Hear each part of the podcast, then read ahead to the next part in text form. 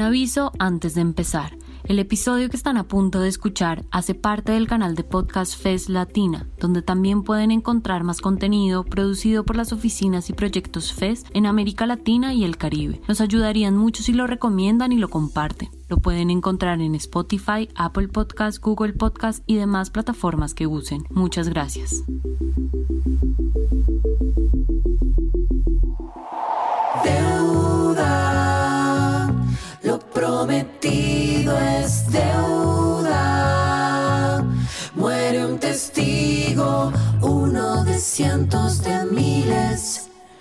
Cargas a tu cuenta. Hola, soy Frank Cantamuto, economista, y esto es Lo prometido es deuda, temporada 2 un podcast de la Fundación Ebert para entenderla a ella, protagonista central de la historia argentina, la deuda. Entonces el fondo nos dio 50 mil millones de dólares. He anunciado un blindaje internacional que nos saca del fijo. Que nadie sabe cómo se va a hacer para pagar la formidable deuda. En el sentido de que el préstamo de facilidades ampliadas. La deuda externa es un meollo que lo asocio con los 30.000 detenidos desaparecidos. Si ganábamos la elección antes del 10 de diciembre, ya habíamos arreglado la deuda con los privados y con el fondo. Lo peor de todo es un mal acuerdo. Capítulo 1 el final es donde partí. Para que el mundo tenga una idea de la magnitud de este deudicidio. ¿Qué quiere decir eso? ¿Que la deuda antes se va a pagar? Acá hay un dato incontrastable. El aumento de la deuda es igual o mayor en el gobierno de Fernández que en el gobierno de Macri. Nos dieron en tan solo un año prácticamente la misma suma de todo lo que le dieron en el año de la pandemia a 85 países del mundo. Para quien no tiene crédito, nunca hay deuda posible de pagar. Si nosotros hubiéramos ganado la elección, el mundo que sí confiaba en nosotros, nos hubiera dado crédito y por supuesto hubiéramos tenido mejores plazos. El Fondo Monetario es una institución, no es un banco que lucra haciendo préstamos. El análisis sobre el endeudamiento que hace el expresidente Macri carece de seriedad y de dignidad. show a plena luz del día! Terminamos la temporada 1 en medio de una pandemia bien a pleno y la deuda en boca de todos y de todas. Comenzamos esta nueva temporada con la pandemia aflojando de a poquito y la deuda de nuevo en boca de todos. Hagamos un repaso. Atención, atención. Ahí viene, ahí viene. Ahí está. 2015, Cambiemos gana las elecciones y Mauricio Macri se convierte en presidente de la nación. Uno de sus hitazos de gobierno fue endeudar al país con el Fondo Monetario Internacional por 57.100 millones de dólares. Seguramente lo escucharon muchas veces, pero vale la pena repetirlo. Argentina recibió el préstamo más grande de la historia del FMI. De esos 57.100 millones de dólares, el FMI no terminó de desembolsar todo, solo apenas unos 44.500 millones. Que se fugaron toditos. Adiós, dolarucos. Vuelvan pronto. Los vamos a extrañar. Para agosto de 2019, Cambiemos pierde en las elecciones primarias presidenciales y profundiza aún más el derrape de su política económica. Mucho buenismo, mucho peloteo en el ejercicio del poder. Sale eyectado el ministro de Hacienda Dujovne y entra en juego Hernán Lacunza, quien pone de moda un término hasta ese entonces poco utilizado. Hola, Juan Carlos. Mira, eh, estoy un poco seco este mes. Voy a tener que pedirte reperfilar el asunto. Bueno, bueno, bueno, pero no te enojes. No, no es que no te voy a pagar. Eh, Juanca, Juanquita, ¿estás ahí? Reperfilar.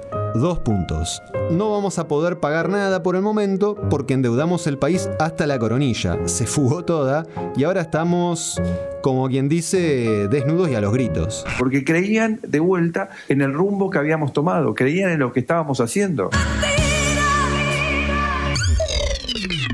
Diciembre de 2019, la fórmula del Frente de Todos, Alberto Fernández presidente, Cristina Fernández de Kirchner vice, gana las elecciones. Mauricio, mientras tanto, se va de vacaciones y el plan del nuevo gobierno es plantear que mejor la deuda sea sostenible. Esto no es un acto de altanería, no es un acto de prepotencia. O sea, pagar, pero no tan pronto ni con tantos intereses.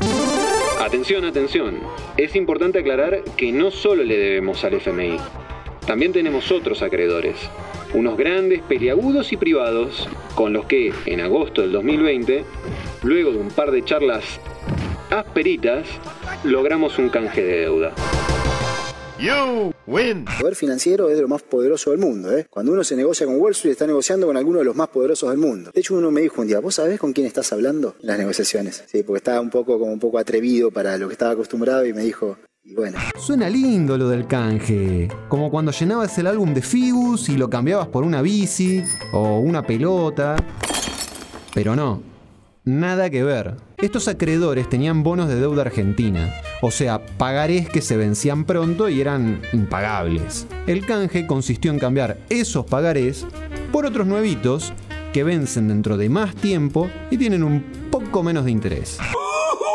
Eso es todo. Con este glorioso cheque, al fin saldré de todas mis deudas. Argentina ganó un poco de tiempo y los acreedores se aseguraron el pago de sus bonos en medio de la incertidumbre mundial de una pandemia que rajó hasta las economías más pintadas.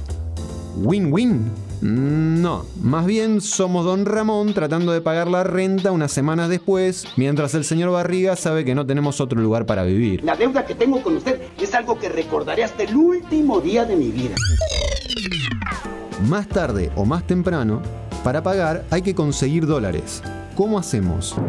No, no, eh, posta, ¿cómo hacemos? No es una pregunta retórica. Si alguno tiene una idea, bienvenidísima. Hasta el momento se manejan algunas de las siguientes alternativas. Exportar, exportar y exportar. ¡Se va todo, señores! ¡Todo! Incluso lo que no quisiéramos exportar. Dale a la soja, el trigo, la carne y también gas de vaca muerta o...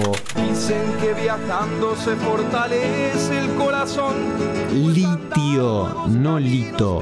Litio del norte e incluso marihuana. Otra opción sería agregar valor, industrializar y no ser simplemente el supermercado del mundo.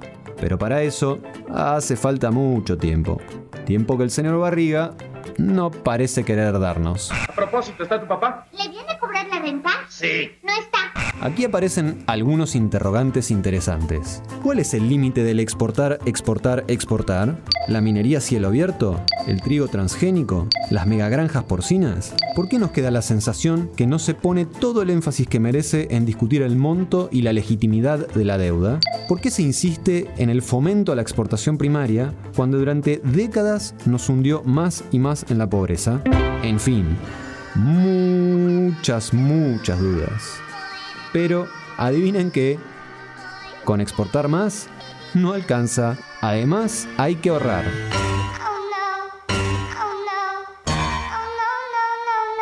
Hay que conseguir que el Estado gaste menos. Pero ¿cómo puede el Estado gastar menos y garantizarnos al mismo tiempo derechos humanos básicos como salud, educación o vivienda? Al final de cuentas, de esta manera, el pago de la deuda lo termina garantizando el sacrificio de nuestros derechos. No parece una opción muy copada. Durante el 2020, la pandemia complicó todo mucho más. Los gobiernos de la mayoría de los países del mundo debieron incrementar el gasto del Estado, sin importar que esto generara el tan temido déficit fiscal. Había que asistir, sostener, mantener, emparchar y rescatar a la población sin importar el costo. Con la toma de deuda bloqueada desde el 2018, el Estado argentino le quedaban dos opciones para financiarse. Svenia Blanque, que es la directora de la Fundación Ebert acá, en Argentina, nos da una mirada más internacional se dedicaron a construir un nuevo relato, que los problemas que tiene la economía es culpa de la cuarentena. En el gobierno nacional tuvieron que echar al ministro. ¿Alguno recuerda alguna política pública del jefe de gobierno para ayudar a las personas en pandemia? Ninguna. En el gobierno nacional, funcionarios y militantes se vacunaron antes que tu abuelo o tu papá. ¿Cómo yo voy a sacar la vacuna a mi abuelo cuando yo tengo un, sistema inmunológico mucho más fuerte que... Claro. Ahora nos acusan de libertinos. Los mismos que nos acusaban de encerradores. Este atropello de las libertades. Hubiese hecho el camino de la calle es decir, cada uno tenga conciencia de lo que está pasando, vamos viendo. Por algo piden cláusula de indemnidad. ¿Por qué? Porque no están, digamos, todas las vacunas bien probadas. Y te voy a decir ¿No algo. están todas las vacunas bien probadas? Ah, sí. Pero no los encierro a meses de llegar a un pico de contagio, a meses destruyendo la vida social, la salud física, la gente que abandonó los hospitales, no hizo tratamiento. Los gobiernos de la mayoría de los países del mundo debieron incrementar el gasto del Estado, sin importar que esto generara el tan temido déficit fiscal. Había que asistir, sostener, mantener, emparchar y rescatar a la población, sin importar el costo. Como la toma de deuda estaba bloqueada desde el 2018, al Estado argentino le quedaban dos opciones para financiarse. La emisión de dinero a través de la maquinita del Banco Central que a la larga generó que aquellos que no necesitaban los pesos para vivir se los lleven directo al dólar metiéndole presión al mercado cambiario. Nosotros estamos en el sur y Estados Unidos está en el norte. el dólar en realidad tiene una cuestión de desarraigo. El dólar es muy sentimental, el dólar extraña. Usted se quiere volver a su casa. ¿Se cansé? Sube. O cobrar más impuestos, opción que se tomó cuando al final del 2020 se aprobó la contribución extraordinaria a las grandes fortunas. Un tributo por única, única vez de parte de las 12.000 personas más ricas del país, algunas de las cuales, increíblemente, esto es asombroso, se resistieron un poquito. Para ganar plata hay que evadir impuestos. Hoy nadie que pague todos los impuestos en la Argentina puede tener un retorno sobre su capital. Finalmente, con la lengua afuera y todo esmagullado, llegamos al 2021. Un 2021 donde la economía argentina se recupera de a poquito luego de tocar fondo, pero con una inflación tan alta como la que dejó Cambiemos. Prefiero no hablar de eso, hoy tengo otras preocupaciones. Un 2021 con elecciones, donde el oficialismo se come desde adentro mientras tira y afloja con la oposición. Un 2021 donde tras años de crisis, caída del salario y problemas de empleo, la situación social muestra signos claros de agotamiento. Y todo esto mientras el FMI nos mira desde afuera con la certeza que en este escenario, tarde o temprano, vamos a tener que arreglar con él y sin demasiadas posibilidades de imponer condiciones.